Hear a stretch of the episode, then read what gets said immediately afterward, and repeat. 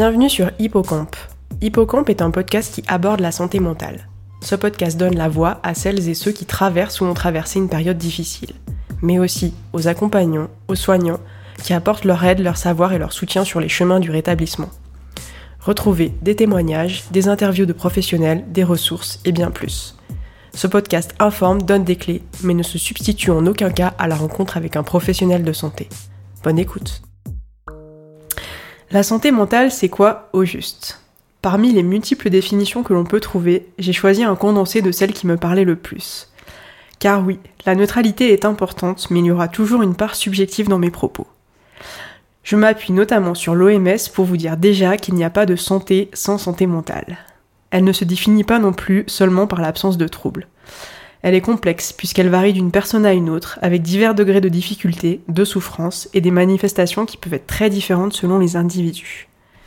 En résumé, on peut dire que la santé mentale correspond à un état de bien-être qui nous permet d'affronter les sources de stress de la vie, de réaliser notre potentiel, de travailler, d'apprendre. Il est important aussi de se rappeler que c'est un droit fondamental de tout être humain.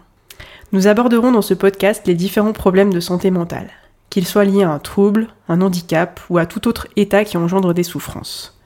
Tout au long de notre vie, de multiples déterminants peuvent se combiner pour protéger ou pour compromettre notre santé mentale. Il s'agirait donc, en quelque sorte, de trouver le bon équilibre, propre à chacun, qui respecte nos besoins, pour se rapprocher au mieux de notre propre définition idéale de la santé mentale. Car, à mon sens, il n'y a pas de normalité. J'ai la chance d'accueillir pour ce premier épisode Nadia. Nadia a 33 ans et comme de nombreuses personnes, Nadia a souffert à un moment de sa vie d'un problème de santé mentale, l'attaque de panique. Et ce sera la thématique aujourd'hui. Avant qu'elle nous parle de ce qui lui est arrivé, nous allons faire plus ample connaissance avec Nadia. Bonjour Nadia. Bonjour Marie. Tout d'abord, merci d'être ici. Peux-tu nous dire pourquoi, selon toi, parler de la santé mentale est important? Euh, Parce que c'est un sujet très intéressant et je pense que d'en parler, ça peut peut-être euh, aider certaines personnes, euh, car on peut tous être confrontés à un moment donné à un problème à ce niveau-là. Et en parler, ça peut être un début pour trouver une solution. Oui, tout à fait. C'est vrai que l'attitude envers euh, les troubles psychiques, elle n'est pas souvent euh, la même euh, malheureusement qu'envers les troubles physiques. Alors pour rentrer un petit peu plus dans le vif du sujet, avant qu'on parle de ce qui t'est arrivé et ton histoire par rapport à l'attaque de panique, juste pour vous expliquer un petit peu l'origine de ce podcast, donc j'ai choisi de l'appeler Hippocampe déjà parce que c'est un, un, mot que j'affectionne particulièrement, qui a plusieurs significations. C'est euh, à la fois un petit animal marin et à la fois euh, une structure du cerveau qui joue un rôle important euh, dans, la, mémoire et puis dans l'apprentissage. J'espère qu'on aura l'occasion d'avoir des invités qui nous parleront un petit peu plus de, sa fonction. maintenant, je vais, te laisser un petit peu plus la voix. Nadia, est-ce que tu pourrais nous expliquer qu'est-ce que tu as traversé il y a quelques années? Oui, alors il y a quelques années, j'ai traversé une période un petit peu difficile qui a commencé euh, brusquement, donc euh, un jour euh, assez ordinaire, voilà, où je, je me suis levée comme tous les jours pour aller en cours à la fac. Et du coup, je me sentais pas très bien ce jour-là. voilà, le matin, j'étais un peu je me, je me, sentais un peu malade, donc j'ai décidé l'après-midi de ne pas aller en cours en fait et de rester chez moi. Et, euh, et du coup, j'étais euh, assise sur mon canapé en train de travailler sur un travail euh, scolaire quand tout à coup, euh, mon cœur s'est mis à battre très vite, euh, voilà, de manière très brutale, enfin sans aucune raison. Et en même temps, j'ai commencé à avoir du mal à respirer. Et euh, je me suis retrouvée brusquement en fait dans un état euh, comme si je, je, venais de courir un marathon avec le cœur qui palpitait, euh, le souffle court et sans explication, sans raison. Donc euh, c'est très inquiétant. Du coup, je suis sortie en fait dans la rue et je suis allée dans une pharmacie où j'ai expliqué ce qui m'arrivait au pharmacien et le pharmacien m'a accompagnée chez un médecin qui m'a dit que j'étais en train de faire une crise d'angoisse. Et cette crise d'angoisse, euh, ça a été le début d'une période qui pour moi a duré à peu près six mois, euh, en fait, qui a été euh, assez difficile à traverser parce que je me suis retrouvée à avoir différents symptômes corporels en fait hmm. assez assez désagréables et déroutants. Et euh, du coup, alors tu nous as pas mal parlé un petit peu de ce qui se passait physiquement pour toi à ce moment-là. Alors tu nous parlais un petit peu de souffle coupé, de palpitations, et voilà, ça c'est des symptômes euh, de l'attaque de panique qui peuvent être quand même assez différents selon, selon les personnes. Et, et, du coup, au niveau émotionnel, psychiquement, comment, comment tu te sentais? Qu'est-ce, que, qu'est-ce qui se passait en toi? Ben, Je me sentais pas particulièrement déprimée. mais par contre, je me sentais inquiète et euh, voilà, c'était vraiment euh, l'inquiétude et la sensation de, danger qui ressort. Euh, et donc, parce que suite à cette première crise d'angoisse, a commencé à se développer pour moi un malaise assez général qui, qui, durait tout le temps en fait. et j'ai différents, différents symptômes comme ça physiques qui se sont ajoutés au fil mmh. des mois. Quelques jours après cette euh, première crise d'angoisse, euh, bon, je me sentais toujours mal, mais la crise était passée, donc euh, j'étais j'étais tendue de manière générale, mais voilà, sans, sans plus.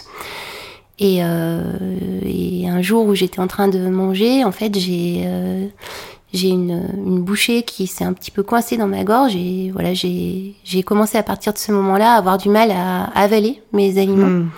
Et ça, c'est quelque chose qui est devenu quotidien. Euh, j'arrivais plus en fait à, à, me nourrir normalement. Donc euh, c'était assez bizarre et je comprenais pas du tout pourquoi, mais pour moi c'était très compliqué de manger, tout hmm. bêtement. Donc euh, j'ai eu toute une période où j'étais obligée de, de couper mes aliments très petits ou de enfin manger de la soupe, des purées, des choses comme ça parce qu'il y avait plus rien qui passait. Donc voilà, ça c'était un peu le deuxième symptôme hmm. assez déroutant euh, qui, euh, qui est intervenu pour moi. Et euh, donc le temps, le temps passait et ça s'arrangeait pas et j'avais de nouveau des crises d'angoisse comme la première qui parfois se manifestait. Donc tout à coup comme ça, sans forcément que je m'y attende, une espèce de, de, de, tempête un peu physique assez assez violente avec euh, des palpitations, le souffle court et en plus euh, des, hmm.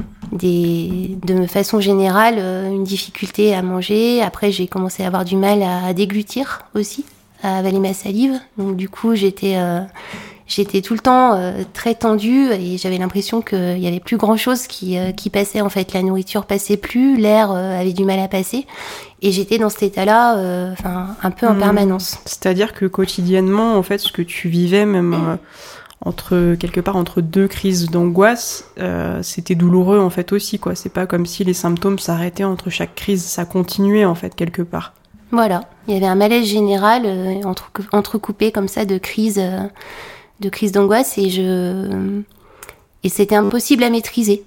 Euh, j'arrivais pas, euh, j'arrivais pas à faire passer euh, ces symptômes et j'avais l'impression que ça empirait. Et hmm.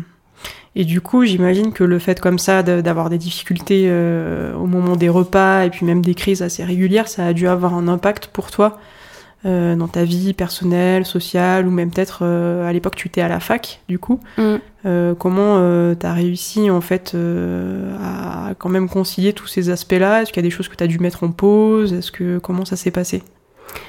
Il y a, y a, rien que j'ai dû vraiment mettre en pause, mais c'était vraiment un gros effort en fait sur moi-même de continuer toutes les activités que je faisais. que ça soit aller à la fac, que ça soit gérer le petit boulot que j'avais à l'époque, ou même même euh, parfois euh, simplement voir euh, ma famille ou mes amis parce que souvent on se voit pour manger ensemble. Donc pour moi c'était compliqué parce que comme comme il me fallait beaucoup plus de temps du coup pour finir une assiette que qu'habituellement et que c'était bizarre comme attitude de couper sa nourriture en tout petits morceaux, de pas arriver à avaler. Donc voilà, ça c'était bon, j'ai jamais eu de gros problèmes par rapport à ça, mais hmm. c'était quand même un peu compliqué. Parce que du coup, tu as, pu, tu as pu en parler à ta famille, à tes amis à cette époque-là de, de, ce qui se passait pour toi? Oui, j'ai pu en parler et c'est vrai que j'avais du, du, soutien autour de moi, mais ça ne passait pas malgré hmm. ça. Et euh, j'avais euh, une impression de grande fatigue aussi générale. Euh, ça, ça prenait pas mal d'énergie hmm. d'essayer de maîtriser ces symptômes. et voilà, c'était, ça pouvait me mettre euh, un peu, des fois douloureux physiquement, parce que j'avais vraiment l'impression que, ouais, rien ne passait. Euh. Hmm. Mm. Et du coup, euh, donc tu me disais euh, voilà tout à l'heure que ça a duré euh, à peu près six mois, tu avais à peu près une vingtaine d'années à ce moment-là de ta vie. Du coup, comment comment tu as pu résoudre ce problème-là? Qu'est-ce que qu'est-ce que tu as entrepris? Alors oui, j'ai essayé de j'ai essayé de trouver des solutions. je suis allée chez le docteur, donc j'ai vu même plusieurs médecins. Euh, déjà pour euh, m'assurer qu'il s'agissait bien de, de problèmes d'angoisse, parce que les symptômes que j'avais, c'était vraiment essentiellement physique. Euh, comme je disais tout à l'heure, je me sentais pas triste ni déprimée, j'avais pas spécialement de problème. donc, donc voilà, j'ai voulu un peu voir ce qu'il en était. J'ai des médecins qui m'ont fait faire des examens à cette époque, voilà, pour s'assurer que c'était pas un problème, un problème physique et euh, mais qui n'ont pas su vraiment me, me, donner de solutions en fait pour euh, pour aller mieux. Et du coup, je me suis tournée un peu vers la médecine euh, par les plantes. J'ai essayé d'acheter en pharmacie des médicaments un peu doux, enfin voilà, pour tenter de calmer ces symptômes-là ça n'a pas forcément marché non plus. Puis j'ai fini par aller voir un médecin homéopathe en fait qui m'a donné un traitement qui m'a bien convenu, euh, voilà, avec beaucoup de médicaments euh, homéopathiques et phytothérapiques à prendre au quotidien. Et à partir de ce moment-là et de cette consultation-là, pour moi, ça a commencé à aller mieux petit à petit. Euh, notamment euh, les crises d'angoisse qui étaient devenues régulières euh, se sont calmées à partir de ce moment. Euh, les symptômes physiques n'ont pas disparu tout de suite, mais euh, peu à peu, euh, ça, ça, a commencé à s'améliorer. Ça a commencé à être finalement être moins, moins, violent au fil du temps, en fait. Voilà, tout doucement, ça s'est hmm. arrangé. Et est-ce que tu penses du coup que c'est euh, vraiment la, la, pratique de l'homéopathie qui a aidé à aller vers cette guérison? Ou est-ce que tu penses que c'est le fait que finalement il y ait une personne euh, qui t'ait qui ait pris du temps pour toi, qui t'a qui t'a écouté, qui a vraiment pris euh, l'intégralité de tes symptômes pour pour t'accompagner, qui a été bénéfique finalement à, à l'amélioration de, de de ce trouble-là? Alors je pense que c'est un petit peu des deux. Euh, je pense que peut-être que les médicaments euh, m'ont permis d'apaiser un petit peu euh, certaines tensions physiques et en même temps le fait d'avoir un médecin bah, qui me convenait bien, qui m'a donné l'écoute dont j'avais besoin à ce moment-là, ça m'a permis de me redonner euh, un petit peu confiance. Hmm. Est-ce que du coup tu as, trouvé le, pourquoi en fait euh, Qu'est-ce qui a déclenché euh, ces, attaques de panique? Quel a été l'élément déclencheur s'il y en a eu un? Je pense qu'il n'y a pas eu vraiment d'élément déclencheur. je pense que c'est peut-être différents facteurs de stress pas très graves mais voilà qui sont un petit peu accumulés qui ont fait que que cette période d'anxiété un peu aiguë est, intervenue à ce moment-là de ma vie. Hmm, d'accord. Et euh, du coup, tu me disais qu'après, petit à petit, les crises avaient diminué. Euh, et aujourd'hui, en fait, euh, bah, est-ce que tu peux nous dire comment ça va? Parce que c'était il y a plus de dix ans. Est-ce que du coup, il y a eu à nouveau des, des phases comme ça dans ta vie? Est-ce que ça va mieux? Est-ce que comment comment ça se passe pour toi? Bah, ça va beaucoup mieux. Ça a fini par, en fait, vraiment passer totalement. Et alors ça, c'est quelque chose euh, ben, que je trouve important parce qu'en fait, à l'époque où ça m'est arrivé, euh, cette période d'angoisse, j'étais persuadée que euh, ça allait durer toute ma vie, qu'il y avait un avant et un après cette première crise d'angoisse et que j'allais jamais retrouver l'état de bien-être dans lequel en fait je me trouvais sans le savoir avant le déclenchement de cette période d'anxiété.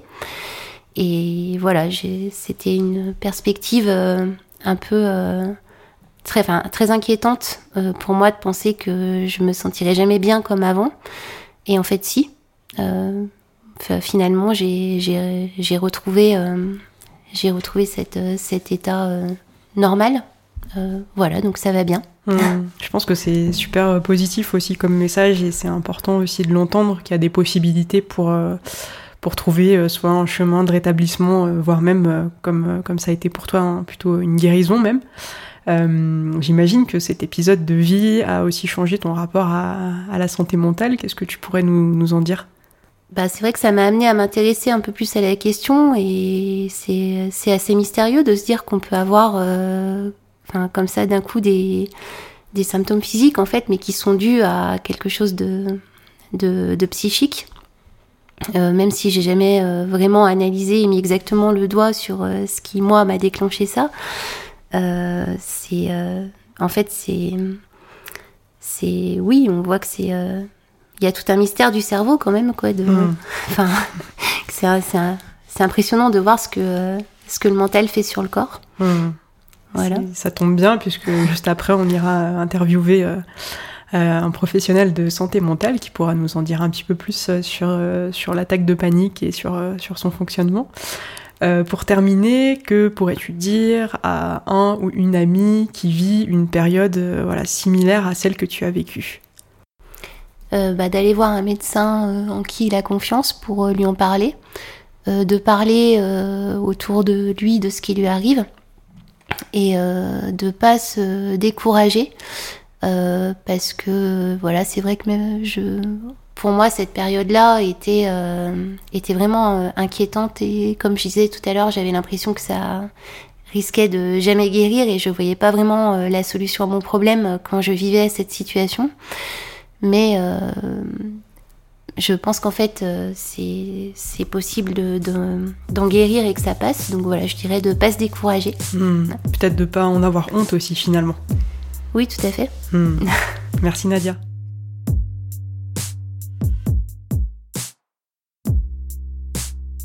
Après avoir échangé avec Nadia, j'ai voulu en savoir plus sur les attaques de panique. Elle comme moi, on se demandait si ça touchait beaucoup de personnes, pourquoi ça se manifestait ainsi et surtout s'il y avait des solutions. En effectuant quelques recherches, je suis très vite tombée sur la respiration anti-panique, une technique que propose Marielle à son cabinet. Marielle est psychologue clinicienne. Bonjour Marielle. Bonjour Marie. Merci d'avoir accepté mon invitation. Tout d'abord, est-ce que l'on sait si les attaques de panique touchent beaucoup de personnes au cours de leur vie? Alors oui, il y a des études qui ont été faites et euh, dans ces études-là, ils montraient qu'il y avait 2 à 3% de la population générale qui était touchée par des attaques de panique au moins une fois dans leur vie. Euh, toujours selon les mêmes études, ça toucherait plus les femmes que les hommes. Et euh, ça, le la première attaque de panique se manifesterait dans la vingtaine. C'est vrai qu'on observe souvent cela, euh, un début des symptômes plutôt à l'adolescence, voire à l'âge adulte. Est-ce que du coup il y a une explication à ça? Alors, il n'y a pas une cause exacte et entièrement définie des attaques de panique. Euh, par contre, ce qu'on peut observer, c'est qu'il y a différents facteurs, que ce soit des facteurs génétiques, des facteurs environnementaux, euh, familiaux, biologiques, psychologiques, et c'est un peu un mix de tout ça. Euh, alors on parle de facteurs génétiques ou familiaux quand dans la famille il y a déjà un terrain anxieux. Si on a des parents ou des grands-parents très facilement stressés, on a grandi dans un environnement stressé, et stressant. Donc on est plus, plus susceptible de faire une attaque de panique. Ça ne veut pas dire qu'on va forcément faire une, une probabilité. Euh, et puis après, il y a aussi des facteurs psychologiques euh, qui peuvent inclure des pensées, des croyances négatives sur soi euh, et, des interprétations de, de l'environnement. Autour de la vingtaine, par contre, ce qu'on peut observer, c'est que c'est le passage à l'âge adulte. Donc il peut y avoir beaucoup de questionnements euh, sur le sens de la vie, sur son orientation, qu'est-ce qu'on a vraiment envie de faire, est-ce que les études qu'on a commencées nous plaisent ou nous plaisent pas, euh, l'entrée dans la vie active, sur bah, le travail que j'ai choisi, est-ce qu'il me plaît, est-ce qu'il me plaît pas, est-ce que j'ai envie de faire ça toute ma vie. Un peu le climat un peu anxiogène de ces derniers temps aussi. Euh, de ben je vais devoir faire ça jusqu'à très très longtemps mm. dans ma vie. Euh, et, ça, ça peut contribuer à, créer de l'angoisse et du coup derrière des attaques de panique. Hmm, d'accord. Et euh, Nadia nous l'explique plutôt bien dans l'interview. Il y a un début et une fin à ce qu'elle a vécu avec en tout une période qui a duré environ six mois. À quel moment est-ce qu'on peut parler de trouble panique Alors, pour euh, l'attaque de panique, ça arrive une fois dans sa vie. Euh, on parle de trouble panique, en tout cas dans le DSM5, euh, à partir du moment où on fait deux attaques de panique inattendues et consécutives, suivies d'un mois de préoccupation anxieuse concernant cette attaque de panique.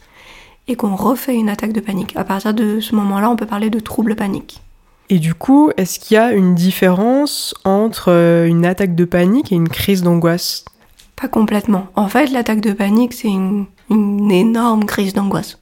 Ça nous emmène aussi à ce qui se passe dans le cerveau et du coup dans le corps au moment de, de l'attaque de panique. Est-ce que vous pourriez nous en dire un petit peu plus euh, à ce sujet-là? Alors, au moment de l'attaque de panique, en fait, on est, on est géré par notre. Enfin, de manière générale, on est géré par notre système nerveux central. Et dans le système nerveux central, il y a quatre sous-systèmes. Donc là, on va s'intéresser à deux d'entre eux le système nerveux sympathique et le système nerveux parasympathique. Dans le système nerveux sympathique, euh, c'est celui qui, qui, est là euh, pour répondre euh, quand il se passe quelque chose, sur combat ou fuite. Donc en gros, on peut le voir comme un accélérateur. C'est euh, il se passe quelque chose, poum, tout mon corps euh, va envoyer des hormones et va préparer mon, corps à combattre ou à fuir. Et ce système nerveux sympathique, en fait, dans l'attaque de panique, à un moment, il a dé détecté quelque chose de dangereux et prépare notre corps à fuir. Donc, du coup, on a des manifestations physiques euh, comme des palpitations cardiaques, on sent son cœur qui s'accélère, qui s'accélère. On peut avoir des tremblements, des sueurs, euh, parfois des nausées, des étourdissements, des engourdissements, des picotements. Enfin, en fait, co comme si on allait courir ou combattre. Mm. Sauf que comme on le fait pas, ça reste à l'intérieur et que ça crée beaucoup de sensations internes. Oui, et c'est d'ailleurs ce que dit Nadia dans l'interview, c'est qu'elle a l'impression euh, finalement de courir un marathon. Oui, oui, c'est vraiment ça la sensation. Et, et, du coup, bon, notre corps est bien fait, et il y a un frein. Donc on a le système sympathique qui est l'accélérateur, et le système parasympathique, c'est le frein. Et donc pour pouvoir l'enclencher, euh, alors il y a différentes techniques, mais le parasympathique, c'est vraiment quand on est en état de relaxation, par exemple, quand on est euh, tranquillement assis sur le canapé chez nous, bah, c'est le parasympathique qui a pris le dessus parce que ben, on est tranquille. Et on peut gérer le sympathique et le parasympathique avec la respiration. Et il y a une respiration qui s'appelle la respiration anti-panique euh, et qui justement aide bien en cas de crise d'angoisse, en cas, en cas d'attaque de panique, sur à un moment, on va inspirer moins longtemps que ce qu'on va expirer. Mm. Alors je vous le reformule de manière plus claire. Euh, par exemple, on inspire, on bloque notre respiration et on expire. Mm. Et on va expirer plus longtemps. Donc on peut inspirer 3 secondes, bloquer notre respiration 3 secondes et souffler comme si on soufflait dans une paille sur 6 ou 7 secondes. Et on inspire par le nez. Et cette respiration, c'est quelque chose qu'il faut faire une fois, plusieurs fois Comment ça se passe? Alors on va le faire une fois, on va voir comment on se sent, on peut le refaire une deuxième fois, une troisième fois. Le seul risque, si on le fait trop, c'est qu'on active trop le parasympathique et qu'on risque de s'évanouir. Donc on y va doucement sur cette respiration. On fait une ou deux fois, on voit comment on est, s'il y a besoin de le refaire une troisième fois. Mais en tout cas, déjà, ça aide et ça vient enclencher le parasympathique sur on freine. Non, on n'est pas en train de courir un marathon. Et c'est vrai que souvent, ce qu'on peut entendre, c'est euh, comme une sensation un peu de danger imminente. Euh, parfois, la personne a, a, même peur de mourir, en fait. Et euh, du coup, de ce que je comprends, le fait d'activer le système parasympathique, ça apaise en quelque sorte le corps, mais aussi le cerveau. Oui, oui, si je peux respirer, si je peux souffler plus longtemps, c'est que je suis pas en danger. En, en tout cas, dans, dans, le cerveau, à ce moment-là, c'est très binaire, c'est danger, pas danger. Mm. Euh, c'est euh, une partie du cerveau qui s'appelle l'amygdale, euh, qui est une toute petite glande à l'arrière du cerveau et qui, qui, gère nos émotions. Et c'est elle qui déclenche, en fait, euh, les, euh, la, notion de danger. De, ouh, là c'est dangereux, pouf, survie. Et, et, du coup, quand on va prendre le temps de respirer tranquillement, prendre le temps de respirer tranquillement avec le ventre, euh, ça va s'apaiser. Mmh. Parce qu'on envoie le message inverse de non, je suis pas en danger. Et c'est vrai que ce qui est bien dans cette méthode, c'est cet aspect non culpabilisant, parce que parfois on peut entendre euh, d'une personne en fait qui veut en rassurer une autre euh, des mots comme par exemple euh, calme-toi, alors qu'en fait c'est pas du tout ça qui fonctionne, même même au contraire quoi. Non. Non, non, à ce moment-là, on n'est pas, on n'est pas dans le présent, on est dans la sensation de danger et il faut que je m'en sorte et, on est dans quelque chose de l'ordre de la survie de l'espèce. Et, que du coup, euh, c'est plutôt, ok, comment, comment je me calme, comment je respire, euh, qu'est-ce que j'amène comme info du présent à mon corps pour qu'il euh, puisse tout doucement s'apaiser. Pour en revenir à Nadia, elle n'a pas forcément de, réponse quand je lui pose la question sur l'origine de ses troubles. Elle parle notamment d'une période assez chargée, la fac, les examens, le petit job à côté. Euh, est-ce qu'on sait s'il y a toujours un élément déclencheur qui est lié à la première attaque de panique? Quel qu'il soit, effectivement, dans ce que Nadia a pu dire, ça a été un cumul, et un cumul de choses un peu stressantes, un peu de waouh, j'ai l'impression que ça s'arrête jamais. Et ça crée un emballement du mental et du corps sur euh, ah puis j'ai ça à faire et puis ça et puis ça et puis ça et puis ça et puis ça et que à un moment le, le corps ressent ça comme un danger sur waouh ça s'arrête jamais et que ça ça peut être angoissant. Il n'y a pas forcément toujours un seul élément déclencheur c'est plutôt euh, des facteurs. Donc j'imagine que l'on peut guérir ce trouble euh, mais du coup comment on fait? Euh, est-ce qu'on doit avoir recours à un ou une psychologue? Ou est-ce que on peut aussi envisager peut-être de, de, traiter la question par soi-même? Alors quand ça devient trouble en général, c'est que ça devient envahissant pour la personne. Donc il y a plusieurs solutions, un peu comme a fait Nadia où finalement elle elle est allée voir un médecin qui l'a écouté, qui lui a permis voilà de, de poser certaines choses. Et puis parfois, ça peut être, effectivement, c'est devenu vraiment trop envahissant et on va aller voir un psychologue. Et derrière, c'est dans l'intérêt de la psychothérapie, en tout cas, c'est comment on apprend à gérer ses émotions, comment on apprend à, les accepter et à les accueillir. Et puis, aller chercher aussi les causes euh, de l'attaque de panique. Mmh. Parce que parfois, ça peut être aussi lié à euh, différents facteurs et entre autres, des fois, des traumas. Mmh. Alors pas toujours, mais c'est dans son histoire quel lien on peut faire, qu'est-ce qui a déclenché l'attaque de panique, qu'est-ce qui déclenche, est-ce que c'est toujours les mêmes choses, est-ce que ça se déclenche à l'improviste, mais si c'est toujours la même chose, qu'est-ce que c'est et comment on peut aller comprendre et mettre du sens autour de ça. Du coup, quand on dit trauma, euh, qu'est-ce qu'on entend exactement? Euh, bah, C'est un moment, un événement traumatique qui nous est arrivé. Alors ça peut être un, ça peut être un viol, ça peut être une agression, euh, ça peut être avoir vécu un séisme, un tsunami, ça peut être un accident de voiture. En fait, ça peut être vraiment beaucoup de choses. Ça peut être un événement ponctuel, par exemple un accident de voiture, tout comme ça peut être des événements répétitifs dans l'enfance, que ce soit des agressions sexuelles qui ont été répétées, ou ça peut être aussi euh, à l'école, un maître ou une maîtresse qui nous répétait sans arrêt qu'on était nul. Hmm. Et que là, ça, ça, vient créer du trauma pour la personne parce que c'est une attaque de l'estime de soi. Hmm.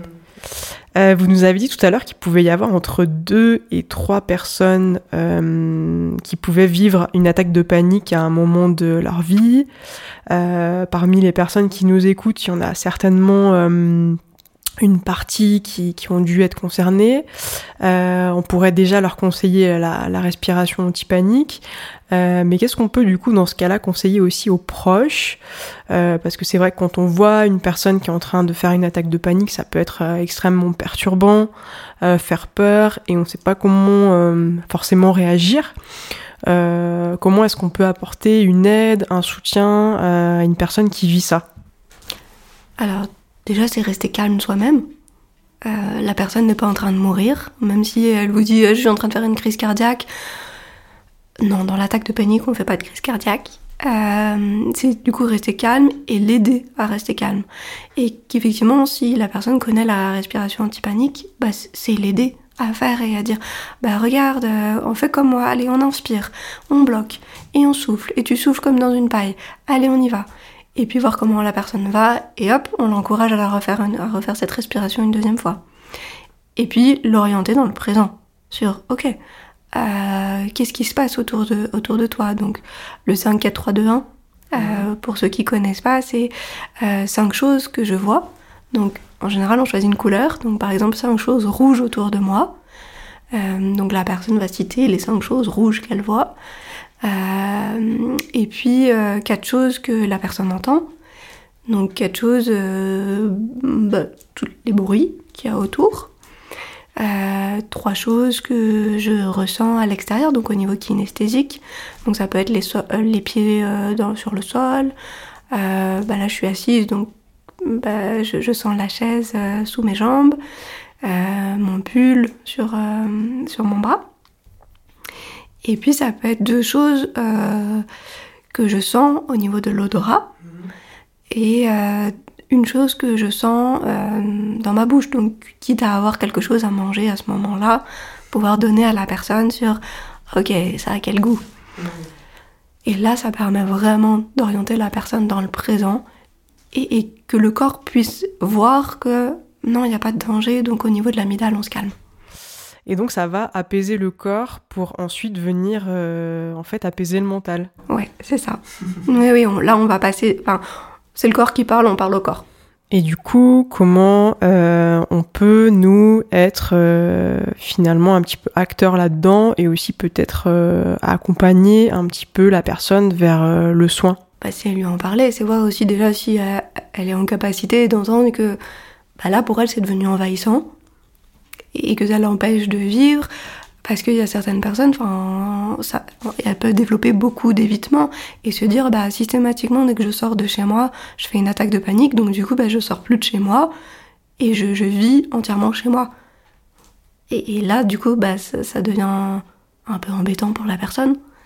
Et c'est comment dans l'entourage on peut l'amener à, dire bah en fait l'extérieur c'est bien aussi et, du coup c'est dommage de se couper de ses amis, de la famille, euh, de son travail et de plein d'autres choses parce qu'on a peur. Et du coup lui dire bah euh, moi en tant qu'ami je peux t'aider à faire ça et ça, je peux t'accompagner quand tu sors de chez toi etc. Mais il y a un moment je te sens pas bien avec ça. Et, du coup, bah, est-ce qu'il n'y a pas des, des, soins qui pourraient être plus appropriée, une aide professionnelle. Et du coup, est-ce qu'on sait si euh, le fait de traiter euh, ce trouble au début des symptômes, c'est-à-dire euh, ce qu'on a vu un petit peu tout à l'heure, plutôt au début de l'adolescence ou de l'âge adulte, va ensuite avoir un impact sur la, facilité, la possibilité en tout cas de, guérir ce trouble? Ah oui, c'est plus simple, parce que du coup, on a géré qu'une ou deux attaques de panique et pas, et pas 15 euh, ans d'angoisse. Et donc du coup derrière il y a, moins de croyances aussi, il y a moins de d'évitement. au niveau du cerveau, il y a des connexions qui se font. Enfin, notre cerveau fait des connexions à chaque fois qu'on fait une nouvelle expérience. Euh, et du coup, plus on répète cette, expérience, plus la connexion se renforce.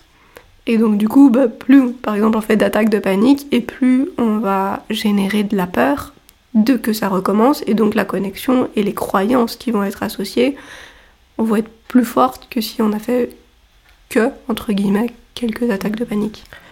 Est-ce qu'on peut du coup aussi suggérer peut-être à la personne de se rendre chez son médecin ou peut-être voir même un, psychiatre pour euh, peut-être euh, bénéficier d'un traitement d'appoint qui va venir euh, potentiellement voilà, soulager la personne? On peut, on peut, il y a des, médicaments qui existent pour aider à gérer l'angoisse. Après, ça dépend si la personne est à l'aise avec le fait de prendre des médicaments ou pas. Et, c'est surtout, mais c'est mon avis de psychologue, mhm. euh, pas que la seule solution des médicaments.